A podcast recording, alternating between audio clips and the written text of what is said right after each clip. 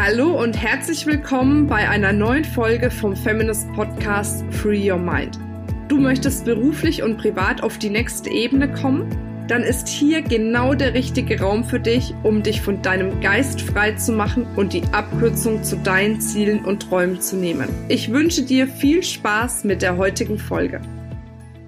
Hallo ihr Lieben und herzlich willkommen zu einer neuen Podcast-Folge. Heute habe ich wieder eine wundervolle Frau ins Interview eingeladen und zwar die Madeleine Harapat. Die Madeleine hat eine spannende Story, hat ganz, ganz viele Stationen in ihrem Leben erlebt. Unter anderem hat sie Hotelfachfrau gelernt hat sich jetzt aber entschieden, aus diversen Gründen, die sie uns mit Sicherheit jetzt noch äh, auch erzählen wird, in die Selbstständigkeit zu gehen, hat als virtuelle, Entschuldigung, virtuelle Assistentin, so rum heißt's, angefangen und ja, hat jetzt quasi daraus ein Vermittlungsgeschäft gemacht, nämlich vermittelt sie virtuelle Assistentinnen. Schön, dass du da bist. Ich freue mich auf unseren Talk. Hallo, ich freue mich auch. Ähm, Madeleine, magst du noch mal kurz ein paar Eckdaten zu dir sagen, wenn ich jetzt irgendwas vergessen habe, was dir noch wichtig ist? Klar, auf jeden Fall sehr gerne. Also bei mir, ähm, ich habe wirklich als Hotelfachfrau gestartet, habe dann aber relativ schnell gemerkt, mh, hm, ist nicht ganz so meins und bin dann in die Assistenz gestartet, habe da ein paar Stationen gemacht, bis ich dann einfach an den Punkt gekommen bin, wo ich gemerkt habe, hm, Festanstellung, so wie das da läuft, das ist nicht mehr meins. Mhm. Okay. Aber es ist ja schon ein spannender Schritt, dann auch in die Selbstständigkeit zu gehen, wahrscheinlich, oder? Also da hat man ja auch mal ein paar vielleicht Zweifel oder Ängste oder so. Auf jeden Fall, auf jeden Fall. Das hat auch einen guten Moment gedauert. Ich habe das erstmal schön nebenbei mir ähm, aufgebaut und das auch erstmal ähm, angetestet. Hatte da aber durch den Blog und den Podcast von Nadine ähm, Abdusalam auch einfach eine gute, gute Hilfe an der Seite, wo ich dann einfach sicher war, okay, das funktioniert und ähm, genau. Cool, okay. Wie lange hast du das nebenbei gemacht und? Ich das, genau, ich habe das ein halbes Jahr lang ähm, nebenbei gemacht. Okay, hab, schnell, ne? Genau, bin äh, über Mund-zu-Mund-Propaganda dann auch einfach, habe ich dann äh, mit Freunden gearbeitet, für Darius Kamadeva zum Beispiel und Genau, habe mich dann irgendwann getraut zu springen.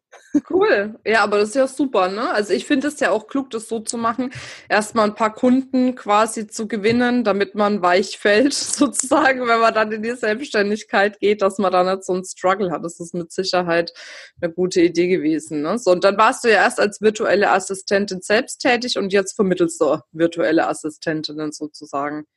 Genau, jetzt vermittle ich virtuelle Assistentin, mache das aber auch selber immer noch, weil erstens so bleibe ich auch im Thema drin und zweitens macht es mir auch wahnsinnig viel Spaß. Also ich bin wirklich eine Herzblutassistentin. cool, sehr schön. Ja, das brauchst du ja auch, ne? Und das sind wir ja genau bei dem Thema, weil ich gedacht habe, Mensch, lass uns doch mal drüber sprechen. Ähm, ab wann ist es sinnvoll, eine virtuelle Assistentin zu nehmen? Was sind die Vorteile einer virtuellen Assistentin? Wo setzt man sie am besten ein, wann holt man sich eine, wo erkennt man eine gute. Also es gibt ja ganz, ganz viele Fragen, die ich auch aus meiner Community kenne. Deswegen ist es toll, wenn wir die jetzt einfach auch mal besprechen können, weil da schon auch, ich merke halt immer viel Unsicherheit. Ne? Und was, was mich interessiert, ab wann ist denn ein guter Zeitpunkt zu sagen, jetzt hole ich mir mal Unterstützung in Form von einer virtuellen Assistentin? Genau, also der gute Zeitpunkt ist eigentlich wirklich da, wo du merkst, okay, jetzt wächst es mir über den Kopf, ich kann nicht mehr atmen, ich weiß nicht mehr, wo A, B ist und man auch einfach den Fokus verliert. Weil am Ende ist die virtuelle Assistentin auch einfach da, um dir den Rücken freizuhalten, damit du dich auf dein Kerngeschäft konzentrieren kannst und eben all die Sachen, die eigentlich nicht dein Ding sind, von Buchhaltung oder wenn es auch einfach der simple Kundenservice ist, den dir eben abzunehmen. Mhm. Also ich genau. sage ja auch immer, man sollte mal gucken, was man selber vielleicht auch für einen Stundensatz hat. Ne, ähm, jetzt im, im Durchschnitt und sich dann überlegen, was kann ich denn an jemanden anderes abgeben, der vielleicht einen ähnlichen oder einen geringeren Stundensatz hat und dann die Dinge, die wirklich Geld reinspülen, um die mehr zu machen. Ne? Weil ich glaube, dann hast du das Geld für eine virtuelle Assistentin in 0, nix wieder raus. Ne? Richtig, genau, weil am Ende ist es nämlich auch da wieder Zeit ist Geld und die Zeit, die man dann eben auch einfach mit Sachen ver verschwendet, würde ich jetzt mal sagen, wo man einfach keine Ahnung hat, zum Beispiel sich daran einzuarbeiten, was ist ein Online-Funnel, wie funktioniert der, wie baue ich den auf, anstatt sich da stundenlang einzuarbeiten, einfach wirklich da sich eine virtuelle Assistentin zu gönnen, um einfach da Zeit zu sparen und somit eben auch Geld. Mhm. Aber das ist natürlich auch spannend, weil die, dieser Berufszweig der virtuellen Assistenz, also die VAs sozusagen, das ist ja was, was ich gefühlt was jetzt komplett im Kommen ist.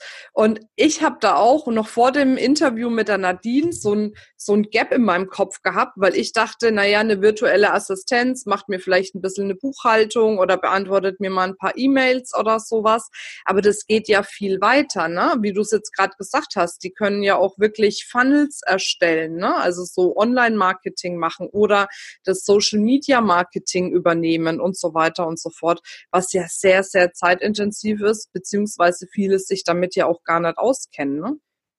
Richtig, auf jeden Fall. Ja, virtuelle Assistenz ist auch so ein Begriff, der quasi alles und nichts sagt. Ja. Ähm, auch da haben wir einfach unsere Leute, die eben Experten sind. Zum Beispiel eine Texterin ist am Ende auch eine virtuelle Assistentin, wenn man es dann mal so betrachtet. Ne? Ja. Und da ist es halt einfach da gibt es so eine riesen Expertise und da ist es wie auch in einem ganz normalen, wenn man ein ganz normales Büro anschaut, ist natürlich die Chefsekretärin, die ja auch eine Assistentin ist, macht ja auch einen ganz anderen, was ganz anderes als zum Beispiel die Assistentin vom Projektmanager. Ja. Und genau, genau diese Varietät gibt es eben bei der virtuellen Assistentin auch, genau. Ja. Und ähm, wenn ich jetzt hergehe und sage, okay, alles klar, also das, ich habe schon verstanden, so ein Online-Produkt zu haben, das ist, macht echt Sinn, um ein bisschen passives Einkommen zu haben, dann könnte ich wirklich hergehen und sagen, jetzt hole ich mir eine virtuelle Assistentin, die sich damit richtig gut auskennt, die mir das dann letzten Endes auch einrichtet und umsetzt. Ne? Richtig, genau. Genau dafür gibt es nämlich auch virtuelle Assistentinnen. Auch schon allein, wenn es darum geht, sich überhaupt damit auseinanderzusetzen, okay, was ist denn so ein Funnel? Was muss denn da überhaupt alles rein? Wie ist da der Ablauf? Und auch da wirklich prozessoptimierend auch mit denen zusammenzuarbeiten. Mhm. Genau. Ja, ähm, was ist für dich deiner Meinung nach der größte Unterschied jetzt zwischen einer virtuellen Assistentin und, sag mal, einer festangestellten Assistentin? Weil bei mir, ich habe ja auch eine festangestellte Assistentin, die ist auch dezentral, also die sitzt auch bei sich in, in Bonn quasi und ich bin ja hier bei mir in äh, Grevenbruch, ähm, aber sie ist angestellt. Was ist da der Unterschied zu den virtuellen? Genau, eine virtuelle Assistentin ist erstens äh, meistens flexibler einsetzbar. Das heißt, äh, wenn man jetzt sich eine feste Angestellte von 20 oder 40 Stunden eben einfach nimmt, dann muss man meistens diese 20 oder 40 Stunden eben auch abdecken. Und es ist halt auch so, wenn man jemanden fest anstellt, kommen da auch die ganzen Festanstellungskosten eben dazu. Mhm. Eine virtuelle Assistentin, die ist selbstständig, die schreibt eine Rechnung, da muss man sich keine Gedanken über deren Sozialversicherung und was weiß ich nicht alles machen, sondern dafür ist die virtuelle Assistentin eben einfach selber zuständig. Das ist schon mal der erste Vorteil. Und dann ist es eben, man kann auch ganz klein mit einer virtuellen Assistentin anfangen. Man kann auch sagen, hier, ich habe nur fünf Stunden die Woche abzugeben oder vielleicht auch nur fünf Stunden im Monat für eben Aufgaben, die einem nicht liegen und die man gerne outsourcen möchte. Das heißt, bei einer Festangestellten muss man eben ein viel, viel größeres Zeitkontingent nehmen Mhm. Bei der mhm. virtuellen Assistentin ist es nicht so. Mhm. Ja, und du hast natürlich dann noch die Herausforderung, wenn mal Krankheit ist oder sowas, ne? Korrekt. Alles ja. schon erlebt. dann fällt dir eine Arbeitskraft aus, kannst du aber nicht ersetzen, ne? So, das ist genau.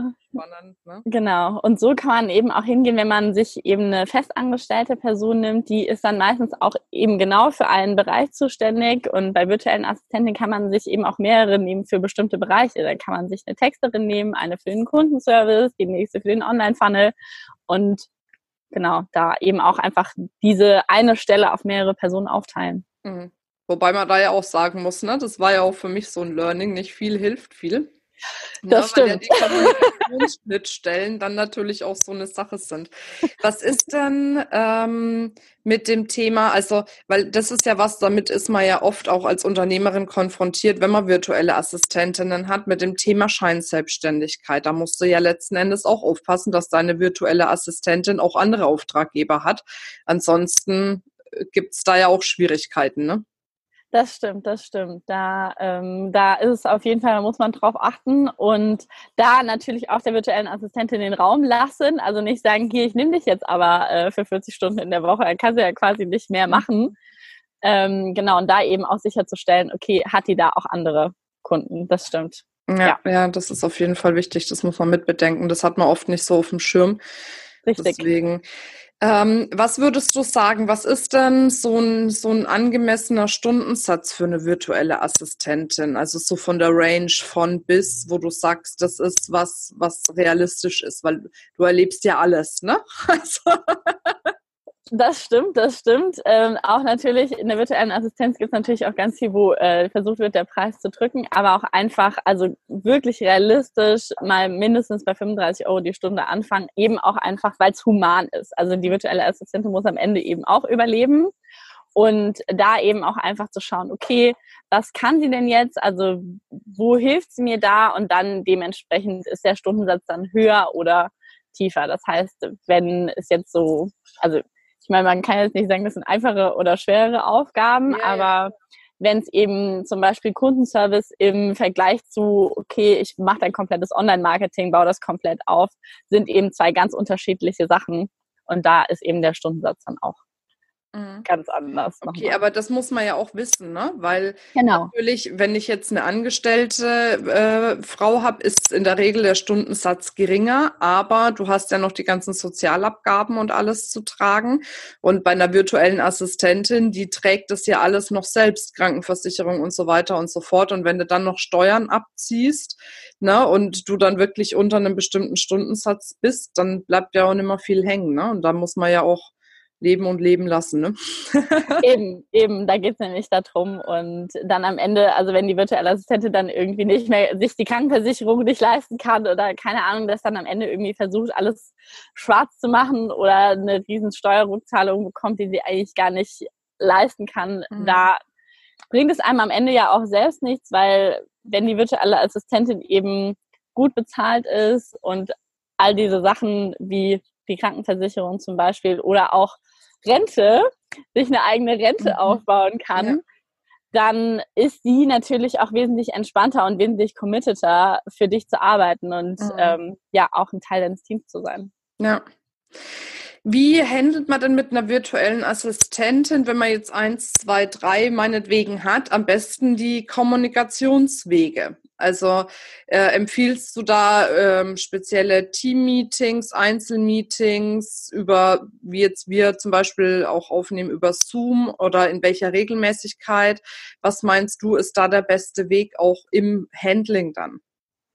Genau, also natürlich ähm, ist es da auch immer unterschiedlich, wie die virtuellen Assistentinnen das wollen. Ähm, in erster Linie habe ich Kunden, mit denen habe ich einfach vom, fürs ganze Team eine WhatsApp-Gruppe, aber ich habe auch Kunden, wo wir eben Slack erstmal nutzen für alles, was so zwischendurch kommt, wo einfach auch alle Leute informiert sein sollten oder auch der Input von allen gewollt ist. Ansonsten auf jeden Fall einmal in der Woche in, in Zoom-Meeting. Ich meine, wenn, wenn dann nichts ansteht, dann kann man ja auch sagen, hier Leute, heute ist nichts, absagen oder es auch einfach kurz halten. Aber auch einfach, um sich zu sehen und da auch auf eine gewisse Art und Weise Wertschätzung der virtuellen Assistentin gegenüber zu bringen. Wenn man sich so einmal in der Woche sieht, quasi, auch wenn es über die Kamera ist. Ja, okay, ja. Ja, aber das macht Sinn, ne? Weil das äh, schweißt ja auch irgendwo ein Stück weit zusammen. Und wenn du zusammen im Büro sitzt, dann siehst du dich jeden Tag und hast eine bestimmte Verbindung. Wenn jetzt die eine aber, was weiß ich, äh, in Griechenland sitzt, die andere in Zypern die nächste dann äh, irgendwo in Köln oder was weiß ich nicht noch was, dann ist es mit dem Sehen natürlich im Persönlichen schwierig. Aber dann zumindest virtuell, dass man da dann regelmäßige Meetings auch ansetzt wo dann man Einzelgespräche haben kann, aber auch im ganzen Team. Ne, weil ich habe gehört, das war ganz spannend bei einem Vortrag, ich glaube ab 14 Mitarbeitern oder Teampartnern sozusagen hat man über 90 Kommunikationswege, bis mal jeder von weiß, was tut der andere oder was ist gerade Phase. Ne? Das ist ja verrückt. Also das ist ja Wahnsinn, was das für ein Kommunikationsaufwand bedeutet. Und da sind solche Teammeetings schon gut, ne? Ja, das stimmt, das stimmt. Und da ist es nämlich auch eben gerade an der Stelle schon mal, wenn man eben 14 Leute zum Beispiel hat, auch da ist es wieder extrem wichtig, eine Assistentin zu haben, die einem einfach auch helfen kann, das Ganze zu koordinieren. Aber das stimmt. Und vor allem ist es halt, am Ende ist es wie im Büro, man möchte natürlich zusammenarbeiten, sich gegenseitig mögen, unterstützen und so weiter. Und da ist es eben auch einfach wirklich besser, wenn man sich zwischendurch mal sieht. Und wenn es nur über die Kamera ist. Aber heutzutage können wir das machen und dann sollten wir es eben auch nutzen. Ja, ja, das stimmt. Cool. Sehr schön. Mhm. Ich merke gerade, deine Internetverbindung wird ein bisschen schlechter. Ich hoffe, wir Was? halten das noch aus. Ja, kein Problem. Kriegen wir alles hin. Das zum Thema virtuell, ne? das stimmt. Ach, herrlich. Ähm, woran äh, erkennt man denn jetzt eine gute virtuelle Assistentin? Also gibt es irgendwelche Grundqualifikationen oder irgendwas, was sie schreibt, sagt, tut, woran man das erkennen könnte? Weil es ist ja, wenn du jetzt, was weiß ich, einen Aufruf zur virtuellen Assistentin machst, ich habe das ja jetzt auch nochmal gemacht, so projektbezogen, alter Schwede. da war ja so viel Zulauf. Und jetzt ist bei mir, dadurch, dass ich ja seit 14 Jahren selbstständig bin und auch schon länger mit unterschiedlichen Mitarbeitern zusammenarbeite, habe ich schon ein recht gutes Gefühl dafür, was passt, ne, was passt nicht. Aber ich glaube, wenn da jetzt jemand irgendwie ganz neu ist und dann auf einmal so 20 Bewerbungen kriegt, äh, ist man ja auch ein Stück überfordert. Ne? Woran kann man es deiner Meinung nach erkennen? Ja, nee, also das stimmt auf jeden Fall auch mit dem Zulauf. Gerade wenn man es über eine Facebook-Gruppe macht oder so, dann wird man da, glaube ich, schon ganz gut überrannt. Also ich würde da als allererstes natürlich auch hingehen wie bei einer ganz normalen Assistentin. Also bekomme ich da eine vernünftige Bewerbung oder bekomme ich es nicht? Ähm, sind da irgendwie Schreibfehler drin? Kann die sich wirklich richtig vorstellen? In der virtuellen, bei der virtuellen Assistenz wird sehr, sehr oft, gibt es nicht mehr mit, hier ist mein Lebenslauf, hier sind meine 500 Millionen Zeugnisse, sondern da gibt es meistens einfach ein schickes kleines Portfolio. Das ist meistens eine Seite wo dann vorgestellt wird, okay, wer bin ich, woher komme ich, was kann ich und was sind meine besten Eigenschaften. Das sind schon mal die, das sind so die Grundvoraussetzungen. Und da auch einfach, dass die virtuelle Assistentin eben auch schon mal weiß, okay, mein, mein Kunde sucht eine Assistentin, das heißt, er hat wahrscheinlich auch einfach Zeitdruck.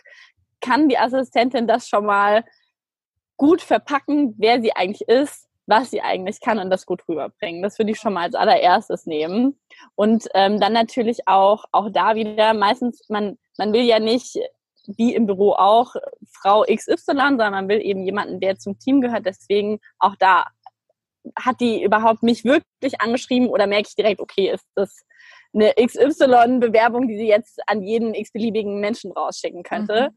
Oder äh, brennt die zum, also zum Beispiel Feminist, das ist natürlich, das ist eine Marke. Ja, man mhm. kennt das, da setzt man sich mit auseinander und da fühlt man dann auch, okay, brennt die Person dafür? Will die mit mir arbeiten?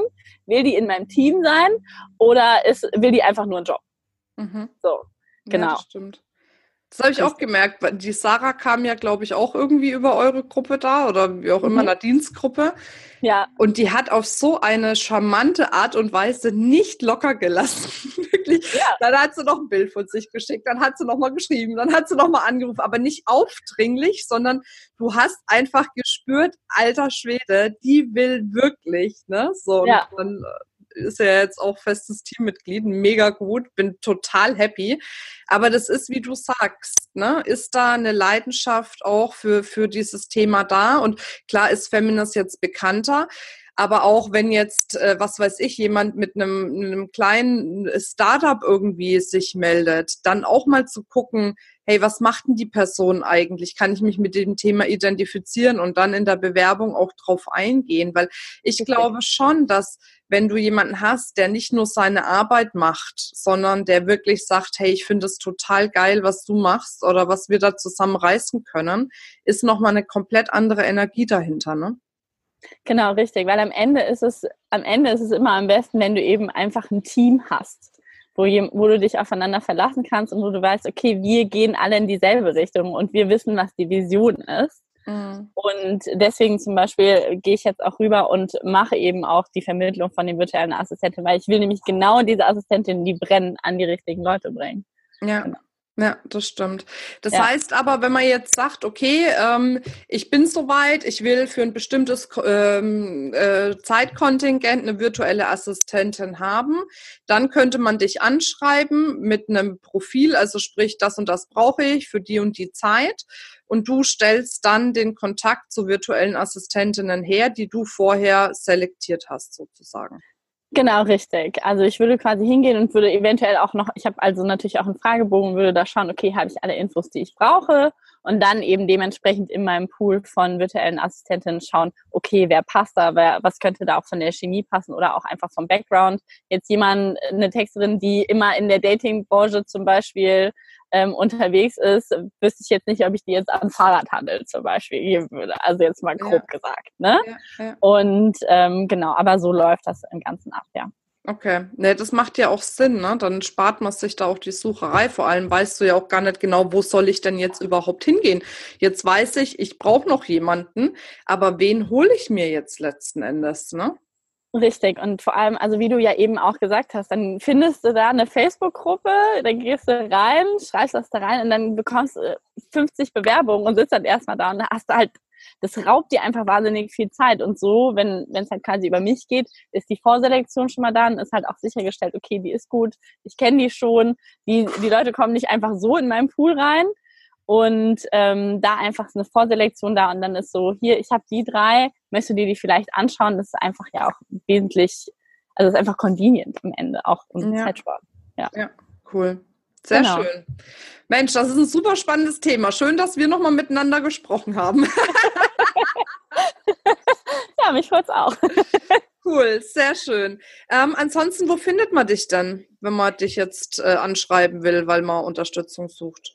Genau, also erstmal natürlich äh, Xing LinkedIn, ganz normal, Madeleine Harapat, ist natürlich ein bisschen schwieriger zu schreiben, aber äh, ich habe auch eine Webseite, ist einfach www.harapat.de, ist einfach geschrieben, wie man spricht und genau, das sind Super. die Zugangs.